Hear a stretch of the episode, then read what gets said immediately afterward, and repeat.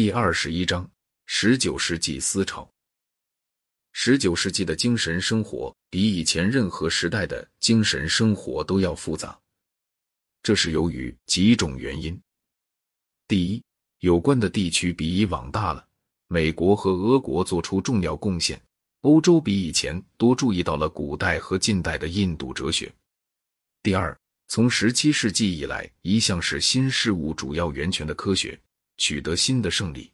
特别是在地质学、生物学和有机化学方面。第三，机器生产深深的改变了社会结构，使人类对自己在关于自然环境方面的能力有了一种新概念。第四，针对思想、政治和经济中的传统体系，在哲学上和政治上出现了深沉的反抗，引起了对向来看成是颠扑不破的许多信念和制度的攻击。这种反抗有两个迥然不同的形式，一个是浪漫主义的，一个是理性主义的。浪漫主义的反抗从拜伦、叔本华和尼采演变到墨索里尼与希特勒；理性主义的反抗始于大革命时代的法国哲学家，稍有缓和后传给英国的哲学上的激进派，然后在马克思身上取得更深入的形式，产生苏俄这个结果。德国在知识上的优势是一个从康德开始的新因素。莱布尼兹虽然是德国人，差不多总是用拉丁文或法文著述，他在自己的哲学上简直没受到德国什么影响。反之，康德以后的德国唯心论也正如后来的德国哲学，深受德国历史的影响。德国哲学思想中的许多仿佛奇特的东西。反映出一个由于历史的偶然事件而被剥夺了他那份当然势力的精悍民族的心境。德意志曾经乃神圣罗马帝国取得了国际地位，但是神圣罗马皇帝逐渐控制不住他的名义上的臣属。最后一个有力的皇帝是查理五世，他的势力有赖于他在西班牙和低地带的领地。宗教改革运动和三十年战争破坏了德国统一的残局，留下来许多养成法国鼻息的弱小公国。十八世纪时，只有一个德意志国家普鲁士抵抗法国人获得了成功。弗里德里希号称大王，就是为这个缘故。但是普鲁士本身也没能够抵挡住拿破仑，耶拿之战一败涂地。普鲁士在俾斯麦之下的复兴。显得是恢复阿拉利克、扎里曼和巴巴罗萨的英雄的过去。对德国人来说，扎里曼是德国人，不是法国人。俾斯麦说：“我们不要到卡诺萨去。”这流露出他的历史观念。不过，普鲁士虽然在政治方面占优势，在文化上却不及西德意志大部分地区先进。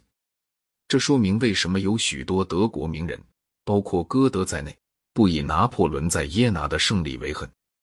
十九世纪初，德国在文化上和经济上呈现异常的参差错杂。东普鲁士还残存着农奴制，农村贵族大多浸沉在香陋愚昧当中，劳动者连最初步的教育也没有。反之，西德意志在古代一部分曾经隶属于罗马，从十七世纪以来一直处在法国的势力之下。他被法国革命军占领过，获得了和法国的制度同样自由主义的制度。帮主们当中有些人很聪慧，他们在自己的宫廷里模仿文艺复兴时代的帮主，做艺术与科学的奖励者。最著名的例子是魏玛，魏玛大公及歌德的恩主。帮主们当然大部分都反对德意志统一，因为这会破坏他们的独立，所以他们是反爱国的。依附于他们的那些名士，有许多人也如此。在他们的心目中，拿破仑是传不比德意志文化高超的文化的使者。十九世纪当中，新教德意志的文化逐渐日益普鲁士化。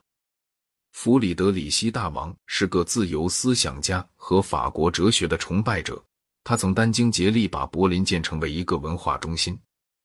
柏林科学院有一个知名的法国人穆博杜伊做终身院长，可是他不幸成了伏尔泰死命嘲笑的牺牲品。弗里德里希的种种努力和当时其他开明专制君主的努力一样，不包括经济上或政治上的改革。实际的成绩无非是集合了一帮雇来捧场的知识分子。他死之后，文化人大部分又是在西德意志才找得到了。德国哲学比德国文学及艺术跟普鲁士的关系要深。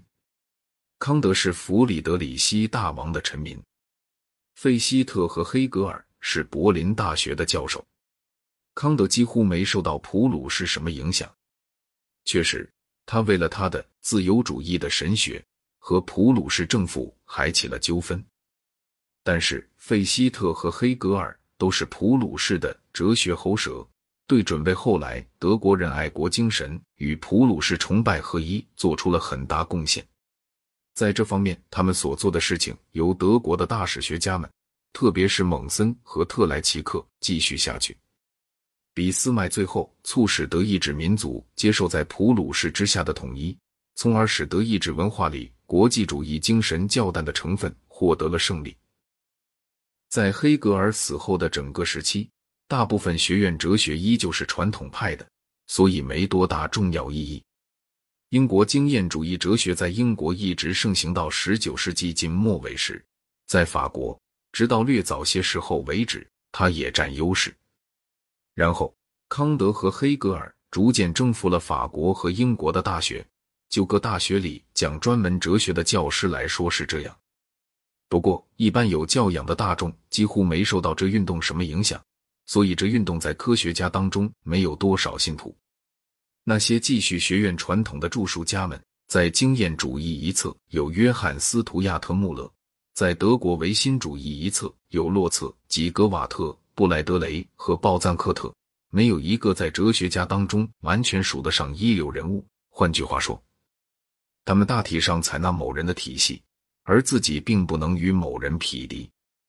学院哲学以前一向和当代最有生气的思想常常脱节，例如在十六、十七世纪，那时候学院哲学主要仍是经院派的。每逢遇到这种情况，哲学史家就比较少谈到教授们，而多涉及非职业的异端者了。